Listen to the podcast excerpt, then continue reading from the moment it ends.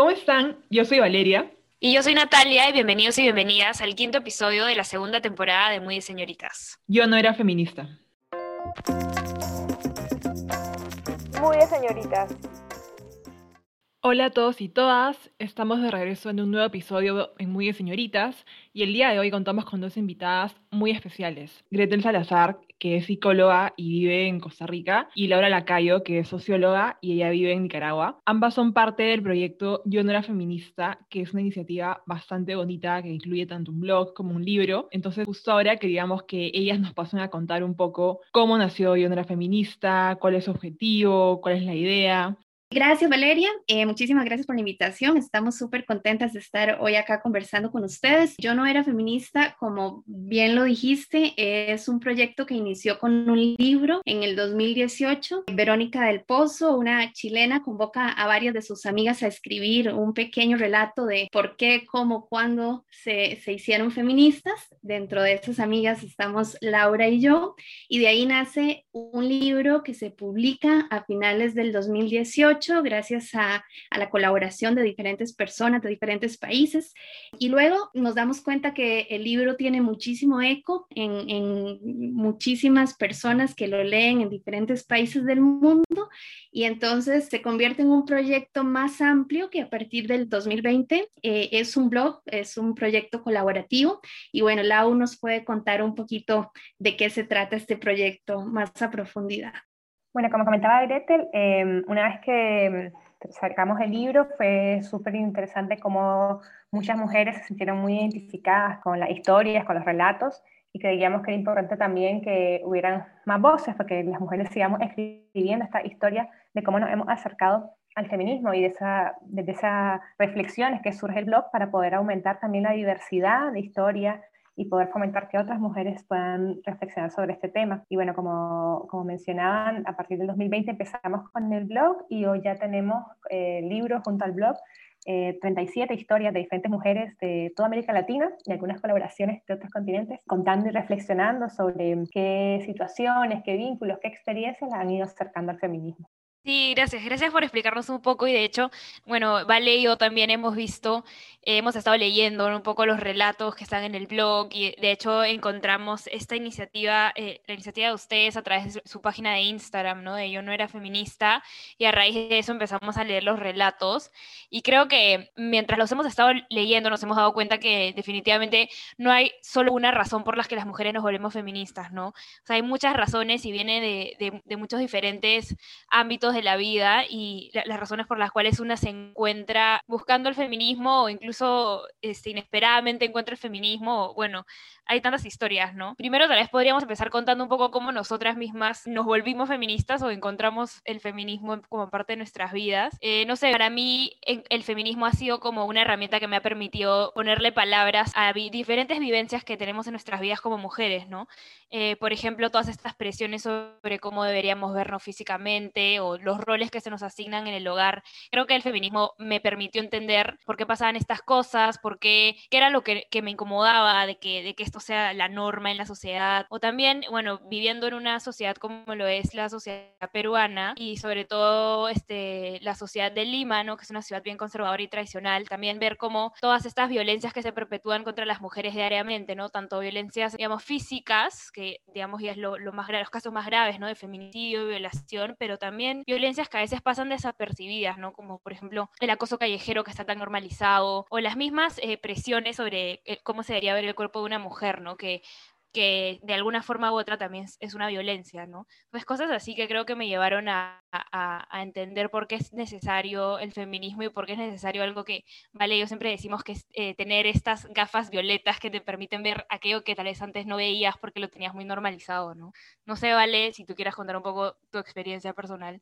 Sí, claro. como dice Nati, yo también fueron cositas de toda la vida. Creo que siempre fui feminista, pero nunca lo supe. O sea, cosas tan chiquitas como por qué cada vez que voy a, la casa de mis abuelos, los hombres se quedan sentados y las mujeres se van a la cocina a ayudar a distribuir la comida. O por qué yo al ser tan alta, siempre he sido súper alta, me decían, ay, vas a tener que irte de Perú para conseguir un novio que sea más alto que tú y se case contigo. Cosas tan chiquitas como esa que me hicieron darme cuenta de que algo no estaba bien, ¿no? Estos comentarios no estaban bien, siempre me molestaron y y quizás, como dice Natalia, está muy normalizado, piensas que es una cosa cultural, pero poco a poco empiezas a leer, empiezas a ver videos, empiezas a seguir contenido feminista y te das cuenta que no, que esas cosas chiquitas en verdad forman parte de un problema mucho más grande que en los casos más extremos, como dicen a ti, terminan en violaciones sexuales, feminicidios y otras cosas terribles que sufrimos las mujeres por el hecho de serlo, ¿no? Entonces, esa es más o menos un poco mi historia y, y ahora no sé, quisiera que, que Ethel nos cuente un poco su experiencia de cómo se metió al feminismo. Y bueno, yo creo que igual que ustedes, ¿verdad? Cuando, cuando una ya tiene como esa perspectiva feminista, vuelve a ver hacia atrás, vuelve a ver su historia, incluso la historia de sus ancestras también, eh, que bueno, eh, Lao profundiza bastante en eso en su relato. Y entonces una se da cuenta que hubo esos momentos, esos, esos,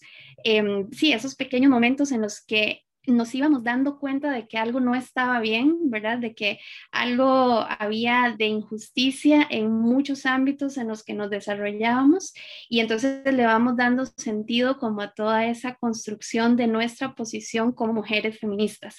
Em, yo creo que cuando somos niñas vemos las cosas, nos damos cuenta que algo está mal, pero no sabemos exactamente qué es lo que está mal. Y igual que ustedes, fui dándome cuenta de que los roles en mi casa no se distribuían de la manera más justa, eh, de que de pronto el señor de la pulpería tocaba las, las, manos de la pulpería, decimos acá como a los supermercados pequeños de ah, bar, ¿no? Y te, te, tocaba las manos como más de la cuenta cuando te daba el cambio. Y así te vas dando cuenta de que hay un montón de, de experiencias o de cosas que te dicen algo no está bien. Y luego vas encontrando respuestas o explicaciones de que realmente eso no solamente te pasa a vos, sino que le pasa a muchas mujeres en el mundo o a todas las mujeres en el mundo de maneras distintas. Entonces creo que encontrar en, en, el feminismo respuestas, explicaciones, un lugar seguro, herramientas también te permite asumirte como feminista.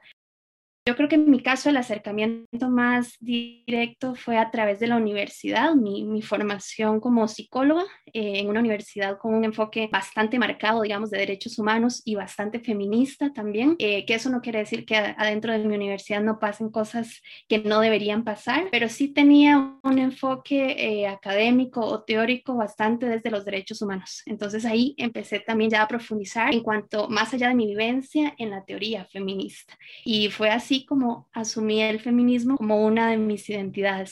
Claro, sí, digamos, me quedo con sobre todo lo que dices, ¿no? De primero lo, lo, identificamos en las vivencias un poco, pero no sabemos cómo ubicar muy bien lo que está pasando y luego ya de la mano de la teoría feminista ya cómo podemos identificar un poco más las cosas, ¿no? Y ubicarlas en el espacio y el tiempo y luego vincularlas con todo lo que ha pasado con nuestras ancestras y también lo que pasa con las distintas mujeres de, de una misma sociedad, ¿no? Que no todas viven las mismas cosas. Y Lau, no sé si tú nos puedes contar un poco más o menos cómo tú te introdujiste al feminismo.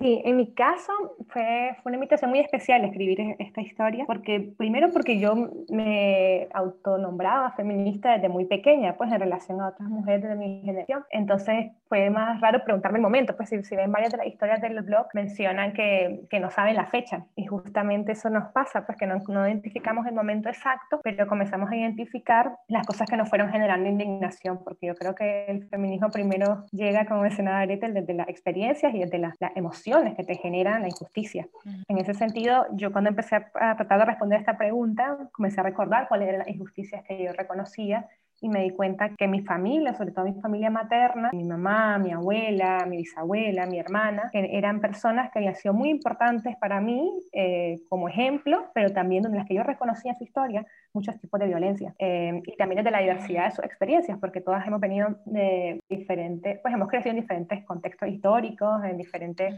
eh, realidades también. Yo vengo, mi familia materna es una familia rural, entonces obviamente eso también llena la historia de ciertas particularidades. Entonces para mí reflexionar sobre eso, primero sentir esas, esas cosas que me indignaban o que me parecían injustas en un primer momento, y luego reflexionarlas, que es el segundo momento, ¿no? de ponerles nombre, que es súper importante eh, poder decir, bueno, esto que yo estoy identificando es una violencia, ponerles nombre y luego reconocer que eso no, solo, no es ajeno, pues no es solamente lo que viven otras, sino que esas violencias también de una u otra manera, de, diferentes formas de expresión, también son, son mías, pues también son cosas que yo he vivido y de cómo estas historias están conectadas porque no son casos aislados, como mencionaban, ¿no? sino que es parte pues de un, de un sistema más amplio, patriarcal, que genera opresiones en las mujeres. Entonces, eh, mi historia va de eso, ¿no? Va de contar, ir contando la, la, experiencia de vida de mis abuelas, mi abuela, mi mamá, y luego, en mi caso, como también fui reconociendo desde muy pequeña las diferentes violencias que, que una ley.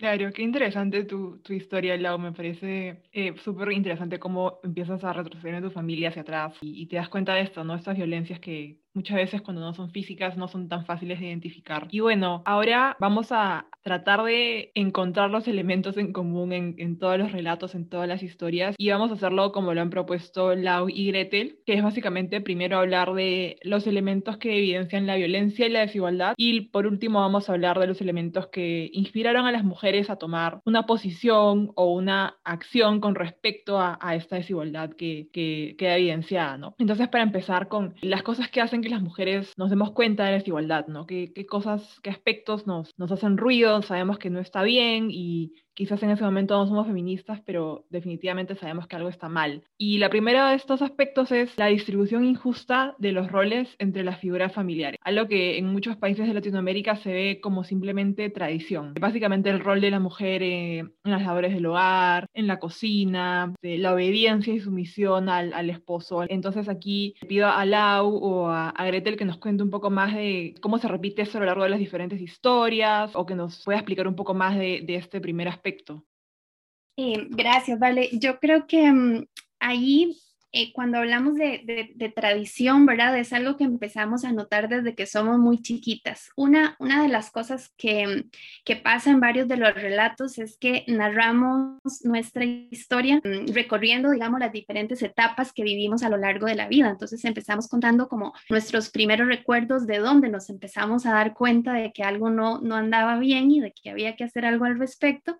Y empezamos a contar en varios de los relatos que en esos roles eh, que se asignaban a las diferentes personas de la familia, las diferentes figuras de cuidado, eh, que muchas veces tienen que ver, ¿verdad?, con, con, el papá y la mamá, o con la mamá presente, el papá ausente, otras veces también.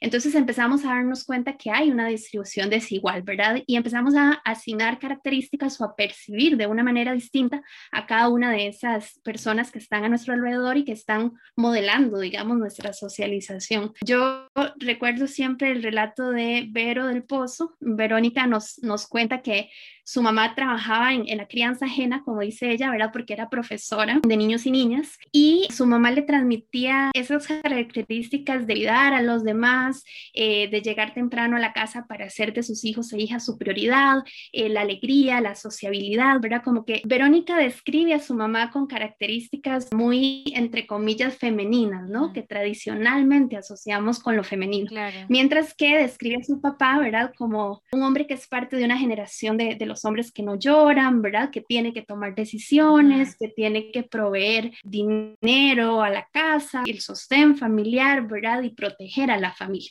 Entonces, yo creo que eso es algo que, que se repite en varios de los, de los relatos y que desde muy chica ya, ¿verdad? Empezamos a darnos cuenta de que hay un desequilibrio, digamos, en, en esas características que asume cada figura y nos damos cuenta que esas características están divididas de manera diferente entre hombres y mujeres. Sí, a lo que mencionaba Gre, también le sumaría cómo los, las diferentes tareas de cuidado que se asignan generalmente a las mujeres también se interceptan con otras realidades, ¿no? Como realidades del campo, de generaciones eh, anteriores, cuando contamos historias de nuestras abuelas, nuestras bisabuelas, eso es súper relevante. Hay historias donde hablan de cómo las mujeres no iban a la escuela, por ejemplo, y capaz los varones sí iban, o cómo se tenían que casar eh, a muy temprana edad, llaman, nombrando de esa forma lo que sería eh, uniones tempranas o matrimonio forzado. Entonces, pues, todas esas historias, como, como siempre es el tema más amplio, pues que son los roles eh, tradicionales que se le asignan a las mujeres y a los varones, pero también como eso tiene diferentes formas de expresión en diferentes territorios, ¿no? Entonces creo que también eso es relevante y, y muy enriquecedor de leer historias de diferentes mujeres en, en América Latina. Sí, de hecho, cuando yo estaba leyendo los relatos también, algo que me llamaba la atención, o sea, digamos, no me llamaba la atención, pero creo que a veces eh, algunas de nosotras podemos cometer el error de creer que ahora estamos como más modernizados y, y, y vemos un poco lejano eso de la división de los roles en el hogar a veces, pero en realidad cuando nos ponemos a pensar como más detalladamente, en verdad, esas, eso sigue siendo la norma en la mayoría de las familias de América Latina, ¿no? Obviamente en algunas más que otras, pero sigue siendo la norma en general, ¿no? Y, ejemplo, cuando yo leía el, el, relato que justamente lo apunté aquí, que era de Fiorella Gilmena, que era peruana justamente, ella decía, ¿no? Que como en, cuando pusieron la medida en la cuarentena de, Perú, la primera cuarentena que tuvimos, de que solo podían salir mujeres un día y hombres otro día, lo que vimos fue que los mercados estaban llenecitos cuando eran los días en, las que, en los que las mujeres podían salir, ¿no? Mientras que los días que los hombres salían no, no era tanto, no era tanta la acumulación, ¿no? Entonces, ahí nos seguimos dando cuenta de cómo incluso genera problemas, eh, digamos, que ni siquiera nos hubiéramos imaginado, ¿no? O sea, no nos hubiéramos imaginado que incluso estas divisiones de los roles en el hogar tan fuertes generarían un problema en una medida planteada en medio de una pandemia, ¿no? Como que a veces siento que, que, tal vez no nos damos cuenta de la magnitud, ¿no? Del problema hasta que por diferentes motivos está en nuestra cara y creo que eso, eso como me hizo dar bastante cuenta cómo esto continúa existiendo, ¿no? Y aunque algunas personas piensan, bueno, no, pero es así el acuerdo de cómo nos dividimos, en realidad se sigue criando en, en la mayoría de los casos a los niños que luego pasan a ser hombres, digamos, sin inculcarles la idea de que ellos también pueden cumplir esos roles, ¿no? De, por ejemplo, salir a comprar la comida o los roles de los cuidados en general, ¿no? Que son los que normalmente se nos asignan a, las mujeres. Sí, yo creo que este tema de, de los roles, ¿verdad? Es como el tema más amplio, como decía Lau, es el tema sombrilla, porque justamente e-, ese acuerdo que mencionabas, ese acuerdo implícito, ese acuerdo social que no discutimos, pero se da de esa manera de que los hombres hacen unas cosas y las mujeres hacen otras cosas y, que hay alguien que decide, ¿verdad? Eh, o que hay alguien que decidió que suceda de esa manera y no lo discutimos. Ese pacto social es justamente el patriarcado y ese es justamente lo que estamos llamadas y llamados a, romper, ¿verdad? Y a, a transformar porque esa distribución de roles es lo que genera o lo que permite también todas las demás eh, desigualdades que existen con base en el sexo o digamos que están basadas ¿sí? en si eres hombre o eres mujer. Hay algo que quería anotar yo que me pareció muy importante lo que Laura dijo de la interseccionalidad. Al menos creo que Nati y yo vivimos en un ambiente urbano y a pesar de que Lima sea una ciudad bastante conservadora, nuestras madres ambas son como que profesionales, accedieron a educación superior y, y la situación no fue tan dramática como relatos que pudimos leer en el blog, ¿no? O sea, el relato de, de Magdalena Vega de El Salvador que cuenta de que tres generaciones de mujeres en su familia materna nunca fueron a la escuela y se casaban antes de los 19 años me, me pareció sorprendente, ¿no? Y encima desgarrador cuando decía de que eh, su mamá le lloraba a la abuelita diciéndole que por favor la deje ir a la escuela y la abuelita le señalaba la piedra de moler y le decía, esa es tu escuela, ¿no? Entonces sí, creo que es súper clave identificar de que la interseccionalidad es importantísima y, y, de alguna manera reconocer los privilegios que, que hemos tenido algunas, ¿no? Y eso me parece súper, súper importante. Sí, de, todas maneras, e incluso también en, digamos, en las situaciones en las que igual tuvimos privilegios, o por ejemplo nuestras mamás, ¿no? Como nosotras decimos que, que tuvieron educación universitaria y que, en muchos casos muchas mujeres no, no tienen la suerte de poder acceder a educación universitaria. Igual incluso en esos casos hay distintas presiones, ¿no? Este, por ejemplo, y, justo se relaciona con, el, relato de Susana Reina de Venezuela, ¿no? Que dice, em, la culpa con la que viví todos esos años por no ser la madre 24 horas que se suponía que debía ser, yo creo que incluso las mujeres que, que cada vez más están formando parte del mercado laboral, que cada vez más eh, tienen la suerte de acceder a, un mayor nivel de educación, eh, de todas formas, hay, esta presión de ser madre como si fuera como tu rol primordial y, y aún si eres madre, este, si no está, pasas suficiente tiempo con tus hijos como la sociedad cree que deberías pasar, entonces igual como se te juzga, ¿no? Hay esta presión de, ay, tal vez debería estar quedándome con mis hijos y no estar trabajando. Entonces, como, claro, eh, es muy importante ver el tema de la interseccionalidad porque obviamente hay mujeres que sufren de distintas opresiones, ¿no? Pero también ver que que se mantienen estas presiones aún así ya estemos ingresando cada vez más al mercado laboral que antes era un mercado como este dominado por hombres, ¿no?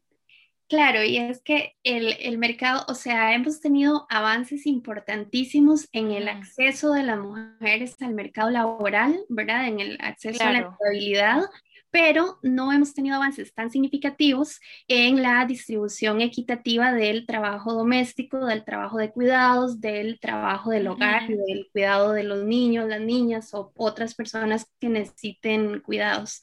Entonces, eh, de pronto estamos en un momento en que las mujeres hemos logrado acceder a mayor ingreso económico a través del trabajo, a través del empleo o el emprendedurismo, pero se nos ha triplicado el trabajo porque sumamos el trabajo remunerado con el trabajo no remunerado. Entonces, como que la desigualdad igual se sigue manifestando de manera importante en ese espacio también. Claro, como que en lugar de ser, ah, ya, se distribuyen equitativamente las tareas en el hogar debido a que las mujeres están saliendo del hogar a trabajar, en realidad lo que pasa es que simplemente se le carga una mayor, un mayor rol, ¿no? Una mayor responsabilidad, ¿no? Trabajan en, en los dos lados y, ajá. Falta que así como nosotros hemos salido a trabajar fuera del hogar, los hombres empiecen a trabajar más dentro del hogar, ¿no? y así realmente ya llegaríamos a una situación más igualitaria. Claro. y que puedas decidir también, si yo decido salir a trabajar y no encargarme del hogar, que yo esté en la libertad de tomar esa decisión, porque entonces alguien que eh, puede ser un hombre ¿verdad? va a asumir el trabajo del hogar y entonces va a haber un equilibrio en la distribución de roles. Pero en este momento como mujeres no existe esa libertad de decidir, sino que si decides salir a trabajar, ¿verdad? Implícitamente también recae sobre vos el rol de cuidar, de tener hijos, de sostener las tareas de cuidado. Sí, exacto. No sé, Lau, si quieres. Sí, sumar Esta, esta misma frase de Susana Reina que hablaba de la presión, ¿no? De tener que ser la madre perfecta todo el tiempo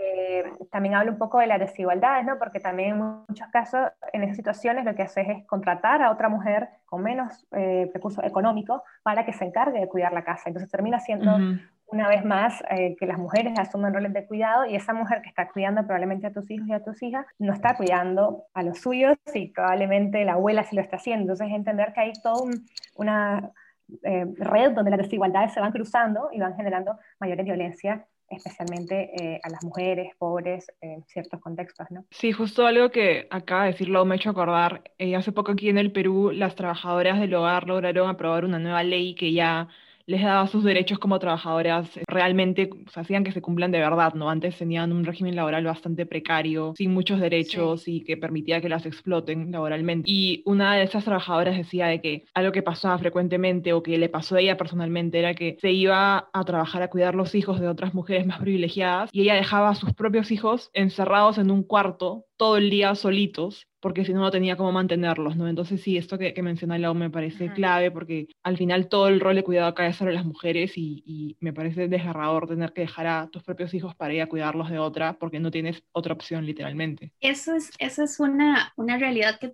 hablando de, de, la interseccionalidad que podemos ver con muchísima frecuencia y también con muchísima eh, crueldad, creo yo, en las mujeres migrantes. Eh, ¿Verdad? Muchísimas mujeres migran a países donde se supone que hay mejores eh, condiciones económicas, pero por su condición migratoria, que normalmente es irregular porque no tienes las condiciones económicas para migrar de forma regular, entonces tienes que aceptar este tipo de trabajos en los que no se te reconocen del todo los derechos, en los que te pagan menos y normalmente son trabajos de cuidado. Entonces ahí se reproduce de una forma súper clara esta cadena de desigualdades que decía, eh, que señalaba Laura y que eh, nos llevan a lo mismo, ¿verdad? Estamos tratando de mejorar las condiciones de las mujeres, pero como los hombres no están asumiendo su responsabilidad en las tareas de cuidado, entonces terminamos haciendo ampliando, digamos, la cadena de desigualdades en vez de eh, mejorar las condiciones de todas las mujeres en general. Claro, sí, sí, exacto. Y otro tema grande que también identificamos nosotras mientras íbamos leyendo los relatos, y creo que ustedes también, eh, fue el tema de las violencias y así, digamos, del tipo físico, sexual, patrimonial y psicológico, que ya son, son casos bastante fuertes, ¿no? Que digamos, son estas violencias que las mujeres pueden ver a su alrededor a lo largo de su crecimiento de manera más tangible, si se podría decir así, ¿no? Como, por ejemplo, em, violaciones sexuales o feminicidios de, de, mujeres que ellas querían. Entonces, este, creo que eso también es un punto importante según lo que fuimos leyendo, porque pudimos ver cómo esto, más o menos que no te quedaba otra que vincularte o que, digamos, identificarte con el feminismo porque era aquello que te podía ayudar a, salvarte de, estos ambientes tóxicos, ¿no? De los que las mujeres de los relatos estaban rodeados y de que las mujeres de los relatos, digamos, y de que las mujeres que ellas querían también estaban rodeadas, ¿no? Y, y, fue, y es el feminismo y estas redes eh, entre las mujeres que son las que finalmente las ayudan también a poder salir de estos ambientes de violencia. Sí, creemos que, que es impresionante cómo en todos los relatos, de alguna u otra manera, se mencionan eh, las diferentes violencias que, que viven las mujeres. En algunos casos se menciona de forma directa como una experiencia personal eh, o de un familiar cercano o una amistad. Y en, otra, en otros casos se menciona también como lo que sucede a su alrededor, también la conciencia sobre lo que está pasando a otras, o sobre, por ejemplo, cómo ahora estamos hablando y nombrando más los feminicidios. Son cosas que, que generan mucho dolor en, primer, en un primer momento mucha rabia, mucha indignación y ese sentimiento, esa emoción eh, que también viene de una enorme empatía y de un enorme amor hacia las otras, es lo que termina eh, generando ganas de hacer algo para transformarlo, ¿no? Entonces creo que es súper relevante identificar eso, que de los machismos cotidianos vamos viendo diferentes tipos de violencia hasta violencias este, que, pues, que, que ese machismo cotidiano y pueden ser físicas, sexuales, Em, y que eso de muchas formas ha sido lo que nos ha, pues, la ganas de actuar y de, de, trabajar y de, de, incidir e inspirar a otras a través del feminismo. Hay historias muy fuertes en, los relatos y también historias donde hablan, que eso me parece súper relevante, de cómo el feminismo les salvó la vida literalmente, pues, o cómo estar cerca y de reconocer que tu historia no es, eh, como hemos hablado, ¿no? Como que tu historia no, no es tu culpa, que, que tu historia tiene que ver con un sistema mucho más amplio de opresión, que es el patriarcado, de que hay muchas otras mujeres que están viendo cosas similares. Ha sido completamente transformador y completamente inspirador para poder salir de círculos de violencia también. A mí siempre me, me genera mucha, como mucha rabia, me parece que es súper triste cuando hay gente que, sobre todo, bueno, eh, pasa, pasa en, en, todos los espacios, ¿no? Pero en redes sociales, como ahora tenemos como ese escenario medio anónimo de las redes sociales en donde muchas veces nos atrevemos a decir cosas que no diríamos de frente. Y hay gente que dice, ah, es que ya otra feminista, ¿verdad? Para estar a la moda. Sí, como, como, que, como que el feminismo es una moda y entonces todas las mujeres queremos ser feministas porque para ser cool, ¿verdad? Para ser así como... Parte de... Ajá, exactamente. Y cuando te das cuenta de todo esto que nos está diciendo Lau, cuando lees relatos de más de 30 mujeres de toda Latinoamérica, que algunas ni siquiera se conocen entre sí, algunas viven en asentamientos, vivieron la mayor parte de su vida en asentamientos informales de, de alguno de nuestros países o que han, no, no, tuvieron acceso a la educación formal, o lees mujeres que tienen un doctorado universitario, y te das cuenta que en todos los relatos hay violencias de todos los tipos. Entonces, eso genera una gran indignación, ¿verdad? Porque ¿cómo le puedes decir a alguien que es feminista por moda cuando te das cuenta que una de las principales razones por las que somos feministas es porque necesitamos salvarnos de todas esas violencias que se ejercen todo el tiempo hacia nosotras, independientemente de cuál es tu nivel educativo, de cuál es tu... Eh, tu acceso a recursos económicos, de cuál es tu edad incluso, porque los relatos que, que, hay en este momento publicados en el proyecto van desde los 22 hasta los 63 años. Y en todas esas edades, en algún momento de la vida se ha vivido alguna violencia, ¿no? Entonces, a mí, a mí personalmente, digamos, eso siempre me genera muchísima indignación porque decir que, que sos feminista por moda me parece un acto súper violento de visibilización justamente de todas esas violencias que existen y que, y que vivimos a diario, ¿no? Sobre todo porque, porque es cansado, pues porque es difícil también, me siento muy identificada con lo que dice Gretel, porque al final, em, o sea, estar todo el tiempo reconociendo toda esta violencia es muy doloroso. Eh, entonces no, no, es tan sencillo de, esta, esta, moda, entre comillas, sino que realmente es, doloroso y es nombrar y reconocer y reconocerte dentro de todas esas violencias. Entonces creo que, que, en ese sentido, pues nombrar la violencia y este ejercicio de reflexión y esta invitación que hacemos en Yo no era feminista para que todas reflexionemos sobre este tema y podamos escribir nuestra propia historia es súper relevante para, para nombrar y ojalá pues poder trascender a, a, a nombrarte como feminista también y poder aportar transformar este sistema. Solo me gustaría mm, eh, utilizar un ejemplo o poner sobre la mesa un ejemplo, que es el relato de Magda del Salvador, em, porque ella, bueno, voy, voy a leer un poquito lo que ella escribe, que dice, desde niña me hicieron sentir que ser mujer no era bueno. Mi papá siempre nos lo reprochó. Y en la familia, cuando una mujer tenía una niña, siempre se le decía que había tenido un pleito de chuchos, un pleito de perros. En El Salvador esto significa que ser niña es un problema, ya que los hombres se pelearán por ella en algún momento. Pero si la mujer tenía un niño, entonces se había ganado la gallina. Había que darle un premio por haber tenido un niño. Y luego más adelante en su relato dice, no fue sino hasta los 35 años que me gustó el hecho de ser mujer. Entonces, a mí me gusta mucho e, esta, e, estas dos ideas del relato de Magda porque nos enseña o nos ilustra cómo, primero, que la violencia puede ser simbólica, ¿verdad? Sin ni siquiera tocarte o decirte algo directamente, ya antes de que nazcas, ya se está ejerciendo la violencia hacia vos de una manera simbólica, ¿verdad? Si es un niño hay que celebrar, si es una niña es un problema. Y cómo también es una violencia que está presente a lo largo de toda la vida, eh, de no has nacido y ya están celebrando o no, ¿verdad?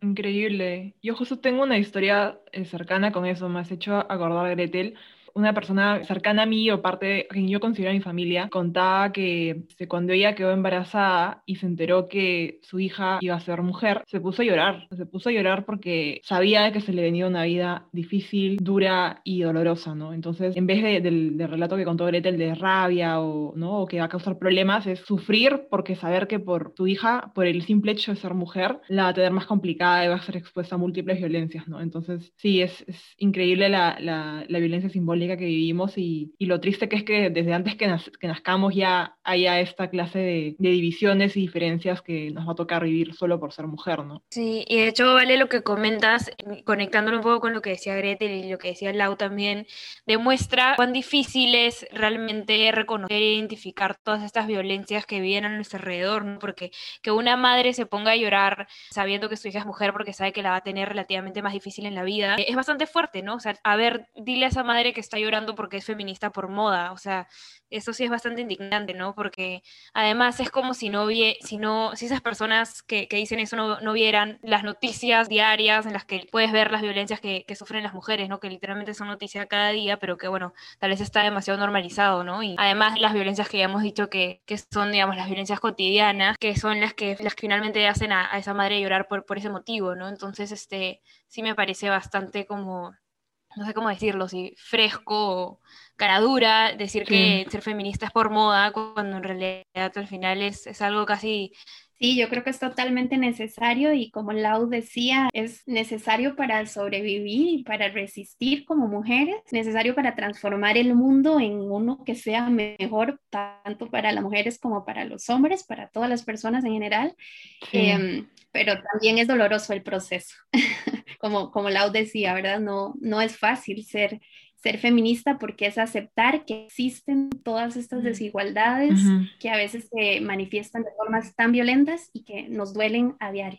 Algo que a mí me molesta bastante, sobre todo, es cuando dicen de que las feministas somos muy radicales o muy intensas o que nos quejamos demasiado y que estamos de alguna manera exagerando la situación. Y yo digo, en verdad, ¿cómo no serlo con todas las cosas y noticias terribles que pasan, no? Es casi como, o sea, necesario para sobrevivir, como mencionaban ellas. Y algo que me hizo acordar fue un relato de Olga Valle López de Nicaragua, donde decía que ella sufrió un feminicidio en su familia de muy pequeña y más adelante, cuando crece y está discutiendo con alguien que le está explicando, ¿no? Por qué era feminista y esa persona le dice, no, para mí el, feminismo es el machismo a la inversa, o sea, no, no veo la necesidad, no, no, lo entiendo, ¿no? Y ella le dice que nada que ver, ¿no? Es el machismo a la inversa, ¿no? De que el patriarcado mata, el patriarcado literalmente mata, ¿no? No son enfermos o locos o casos aislados, es una violencia sistemática y el feminismo salva vidas, o sea, realmente salva vidas, este, es darte cuenta a tiempo que estás en una situación peligrosa, poder identificar señales de que sin el feminismo no, no identificarías y, y realmente sí, ¿no? Es, el feminismo salva vidas y,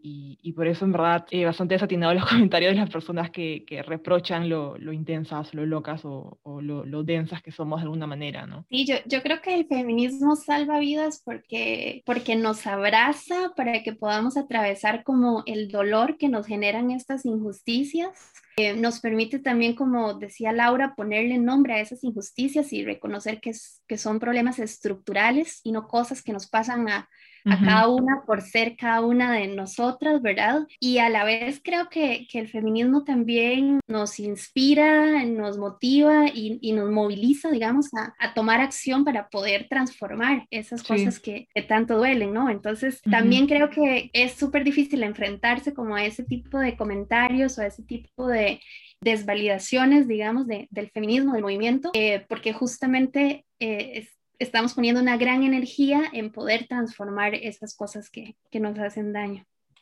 Sí, sí, exacto, de todas maneras.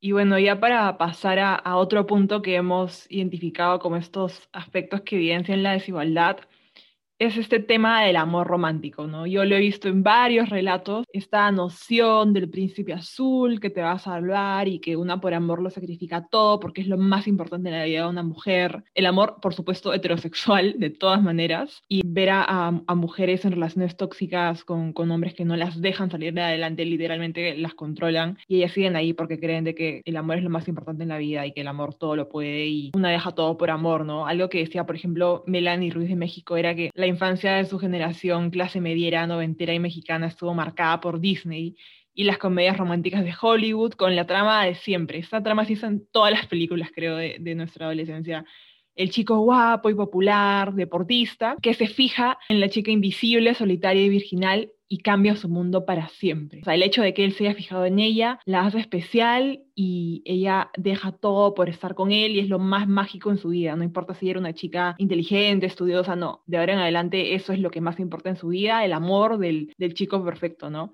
Entonces, este, no sé si Lago o Grete nos pueden contar un poco más de qué es esto del amor romántico, ¿no? Porque fácil muchas de las que nos escuchan o las que nos escuchan no saben qué es exactamente el amor romántico y, y por qué el amor romántico hace que las mujeres se metan en el feminismo, ¿no? Sí, es uno de los temas que más se menciona y porque es una experiencia muy personal y porque también en la forma en que hemos crecido nos han enseñado diferentes formas de amar según nuestro género, entonces por amor romántico entendemos como este, esta idea, ¿no? De un amor que todo lo puede, un amor que es el centro de la vida y de la vida de las mujeres sobre todo, ¿verdad? Y que dejamos todos nuestros sueños y todas nuestras aspiraciones en función de, eh, de esta idea del amor, ¿no?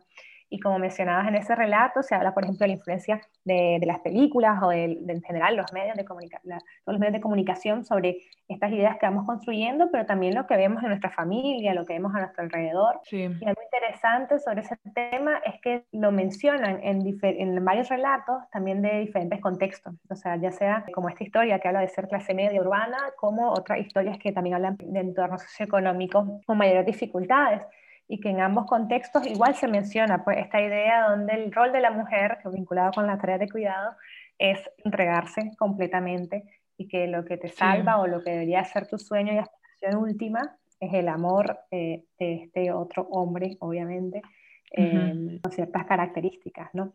Y, no y eso también nos impide pues ver un montón de violencia. Sí, o incluso creo que, que, a todas nos cuesta un poco, o sea, personalmente siento que también me cuesta un poco romper con esta idea del amor romántico porque es algo que se nos que nos inculca desde tan, desde tan pequeñas, ¿no? Y como, como ustedes bien han dicho, eh, a través de las películas, de los cuentos y todo eso, ¿no? Es, algo que está muy presente. Y luego cuando ya pasas a tener una relación romántica, incluso cuando ya estás dentro de esa relación, te cuesta un poco identificar esas cosas que no están bien, ¿no? Porque ya como te han metido esta idea de que lo ideal es tener esta re relación, ¿no? Con el chico ideal y todo eso, a veces no puedes como romper con esos, esos este, círculos tóxicos que a veces tienes dentro de una relación y, te cuesta, ¿no? Y solo a mí, sino a muchas mujeres de mi alrededor les cuesta romper con esos círculos viciosos, aún así, y, y aún así sepan que algo está mal, ¿no? Como cuesta porque es esta idea de no estar sola, de que estar sola está mal y de que tener una relación romántica con un hombre es como una meta, y que si no estás, has cumplido esa meta o si no la estás cumpliendo, hay algo que está mal, ¿no? Entonces ahí es cuando cuesta también salir de estas relaciones que no son buenas para ti o que te cortan las alas o, que, o, cosas así. Yo creo que, que, el amor romántico es como una de las principales armas del patriarcado, porque es como una idea que se instala, ¿verdad?, en, en, en la mente de, de, cada una y cada uno de nosotros, pero que toma como materia, digamos, que se materializa en un espacio que nos han hecho creer que es privado, ¿no? Que es el, la relación de pareja. Entonces, como nos han hecho creer que eh, la relación de pareja es algo privado, en lo que solamente deciden esas dos personas que componen esa pareja, pues es más difícil, ¿verdad? Que cuando hay una violencia, cuando hay un ejercicio desigual o violento del poder, haya un agente externo que dice, no, bueno, acá esto está mal. Y eso justamente es lo que cuestionan muchas feministas, ¿verdad? Y que Verónica del Pozo también lo menciona en su, en su relato. Ella dice que estaba sufriendo por su relación de pareja y entonces Marcela Lagarde le enseñó que lo personal es político y que eh, a las mujeres se nos enseña a querer de una forma en la que nos perdemos a nosotras mismas porque se nos pide hacer sacrificios, ¿verdad? Bajo el lineamiento patriarcal de que las mujeres hacemos una cosa y los hombres hacen otra, entonces en la relación de pareja, para que ese ideal del amor romántico se cumpla y se haga realidad, entonces las mujeres tenemos que entregarnos, tenemos que soportar, tenemos que hacer sacrificios, tenemos que perdernos en la relación. Y entonces Verónica lo dice, entonces empecé a entender que lo que me estaba pasando no era un tema solo mío, que era un tema en realidad eh, de interés público, de salud pública, ¿verdad? Y que era un tema que no le pasaba solo a ella sino que era un tema que venía como consecuencia de la forma en la que a las mujeres nos enseñan a querer. Entonces también, ¿verdad? Otra vez aparece el feminismo como para darnos herramientas, para cuestionarnos esos mandatos sociales tan establecidos y poder decir, bueno, no, aquí está pasando algo, aquí hay algo que no está bien y, cuál es mi, mi, posición o cuál posición yo quiero tomar con respecto a esto que estoy viviendo, en este caso, pues este amor romántico que nos meten en la cabeza tan de chiquitas a través de todos los medios de comunicación, a través de, de los roles, de las cosas que vemos en la casa, en las parejas cercanas, en, en todo lado. También sobre ese tema, uno de los relatos que está dentro del blog es de Coral Herrera, una escritora feminista que ha escrito mucho sobre el amor romántico, así que también invito a que lo lean, donde además de, de cuestionar pues todo el significado y todo lo, el peso y la violencia y cómo el amor romántico es una herramienta fuertísima, como decía Gretel, para reproducir la desigualdad y el patriarcado. Coral menciona que una propuesta, ¿no? Como esto de, no renunciar al amor, sino hacerlo feminista y transformarlo a nuestro gusto para convertirlo en experiencias maravillosas que nos permitan realmente acabar con la desigualdad entre hombres y mujeres. Entonces también es interesante ver cómo a todas estas situaciones, digamos, o estas desigualdades que vamos identificando, estas violencias que vamos identificando, también vemos cómo el feminismo ven herramientas para poder transformarlo y poder ir transformando, digamos, la idea del amor romántico en este caso, pero transformando también relaciones en general en la sociedad. Sí, justamente con lo que ustedes mencionaban, yo quería vincularlo a, ya como para cerrar, estos elementos inspiradores que podemos encontrar en el feminismo, ¿no? Que son precisamente los que nos ayudan a salir de estos círculos tóxicos, de estos círculos viciosos, de poder enfrentar o, o, o sino hacerle frente a, a las violencias y y, salir de, estas, ¿no? No solamente identificándolas, sino también rompiendo con ellas. Y creo que algo muy importante de lo que ya hemos hablado es también estos, estos vínculos entre las mujeres, ¿no? Tanto con las amigas o con, con las madres o cualquier mujer a tu alrededor, ¿no? Que creo que, esos vínculos que se forman entre las mujeres, llamémosle sororidad, te ayuda y te permite entender la situación o, ver las cosas más claras y poder también salir de, de esas cosas que no son buenas para ti, ¿no? Y que vienen precisamente todas estas instituciones patriarcales que están en nuestra sociedad. Y digamos que otros elementos inspiradores ustedes han encontrado mientras han estado leyendo y bueno, también escribiendo los relatos y que, que están presentes en el feminismo. Uno de los temas que más se menciona eh, es la relación con la madre, eh, ya sea porque hay algún tipo de conflicto, tensión o cómo se, esa relación conflictiva se va trabajando en conjunto, pero sí eso ha sido súper importante y súper interesante los relatos, ¿no? La relación de la con la madre como algo muy relevante en este proceso de identificarse como feminista. Y por otro lado, otro que se menciona muchísimo tiene que ver con, con las amigas, ¿no? Con las conversaciones que estamos teniendo con las amigas y con el apoyo incondicional que recibimos de, de nuestras amigas y cómo esas conversaciones nos van inspirando también acercarnos al feminismo. Hay una frase súper linda de Patricia Montiel de Paraguay, la voy a leer textual porque, porque me parece súper movilizante, que dice, como dice una vieja frase que leí por ahí, para hacer la revolución solo necesitas una mía. Yo diría que es para no morirte, simplemente. Y creo que ahí vemos súper fuerte, pues, como, como está esta importancia de las amistades, de, la, de las redes entre, entre pares, para poder encontrar una salida salvavidas entre la violencia y también para irse descubriendo, pues, y compartiendo, porque también cuando vos vivís todo esto y lo compartís con otra persona y te das cuenta que alguien más vive algo similar, obviamente comenzás a, a atar cabos y a reconocer, pues, el problema más estructural que hay detrás del patriarcado. Sí, de todas maneras, esto que, que dice Lau me ha hecho identificarme demasiado porque yo al conocer a Nati, literalmente iniciamos una revolución, iniciamos este podcast, o sea, muy señoritas. Las dos en particular no teníamos ninguna amiga como feminista que esté tan metida en estos temas y realmente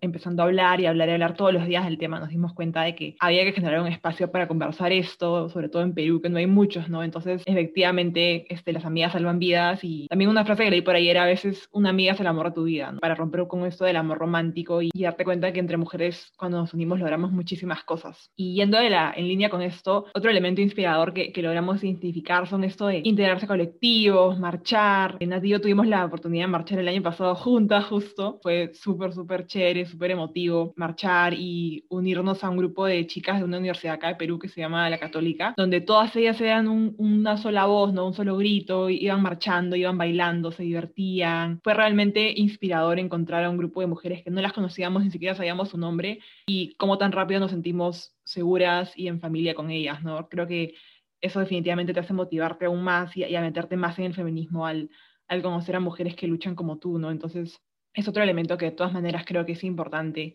Sí, justamente estabas diciendo todo esto y a mí se me vino a la mente una frase de Mirel Ruiz de México, de uno de los relatos, que la leo también. Dice, quisiera sí que todas seamos feministas, porque encontrarme con todas caminando sobre la avenida Reforma de la Ciudad de México, alegres de sabernos juntas, ha sido una de las experiencias más poderosas de mi vida. Entonces, esto justamente refuerza, ¿verdad? Lo que, o ilustra lo que estabas diciendo de cómo ese sabernos un colectivo, de cómo el dolor de compartir dolores, pero también el abrigo, el abrazo, de compartir la esperanza, de compartir las ganas de luchar, de compartir las ganas de, que este mundo sea diferente. Sí. Sí, no, y además cuando marchas es como, eh, nunca te has sentido tan segura antes caminando por la calle, ¿no? Y estar rodeada de mujeres te da ese, ese valor y ese poder que tal vez no sientes en el día a día porque porque sí, ¿no?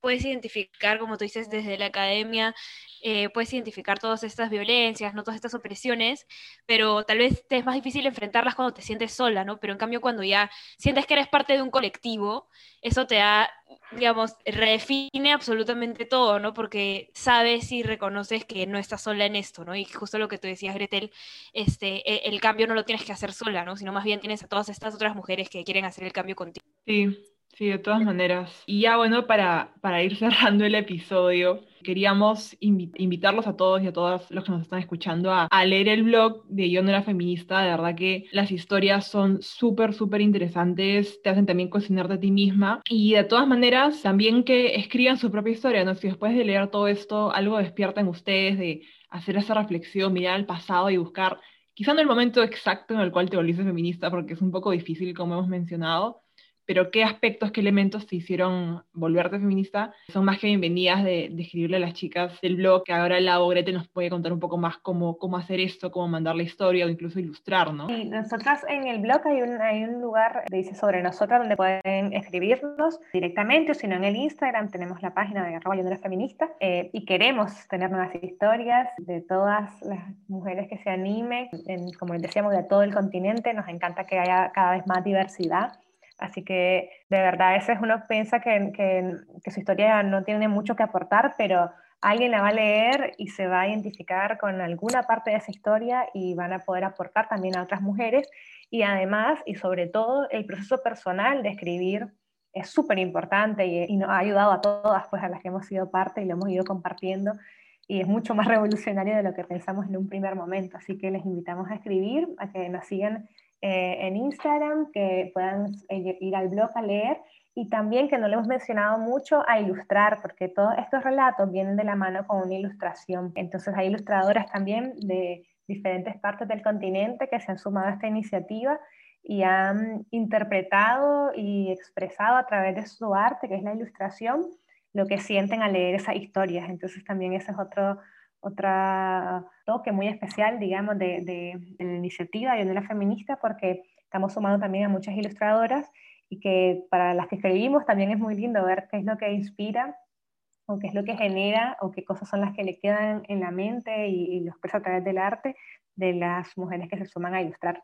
Así que bueno, las dejamos la invitación abierta y ahí eh, les dejo también con Gretel para que sume un poco esta invitación. Sí, definitivamente, como dice Laura, escribir es un, es un gran viaje, es una gran experiencia, la verdad. Primero porque estás viendo hacia adentro y te estás enfrentando con tu propia historia y eso te da la oportunidad de resignificar tus experiencias.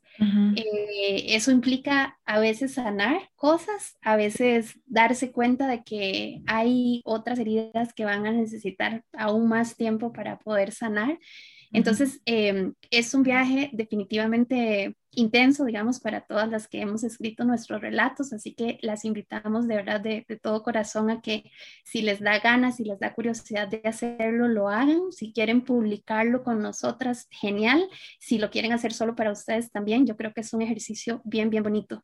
Y como decía Lau, estamos a través de, de Facebook, de Instagram, la verdad es que usamos mucho más el Instagram, vamos a tratar de darle un poquito más de atención al Facebook, pero no nos ha alcanzado tanto el tiempo, o a través de directamente de la página web, pueden escribirnos, pueden ponerse en contacto con nosotras y con mucho amor y con mucho gusto las vamos a acompañar en el proceso de escribir, de publicar o de ilustrar, ¿verdad? Que es otra forma de, de registrar esa historia de las mujeres feministas de Latinoamérica de este momento. Sí, de todas maneras es una super oportunidad este, a todas las que nos están escuchando. Piénsenlo, considérenlo. Eh, creo que suma bastante escuchar voces de diferentes países y, y, nada, para cerrar este episodio, que como siempre hacemos con una frase, justo Nativo estamos viendo y nos encantaría cerrar con esta frase que, que el Gretel narra en, en, su relato, porque Gretel también escribió cómo ella se convirtió en feminista en el blog. Así que, Gretel, si tú misma quieres leer tu frase para, para cerrar el, el episodio de Muy Señoritas. ok, dice, He recibido sororidad de amigas cercanas que me abrazaron una y otra vez, respetando mi proceso por absurdo que parecía. He construido sororidad en el encuentro íntimo del dolor con aquellas mujeres que debían ser mis rivales según el mandato patriarcal, pero que, desafiando esa tentación, fueron guías amorosas para recorrer el camino de vuelta a mi seno.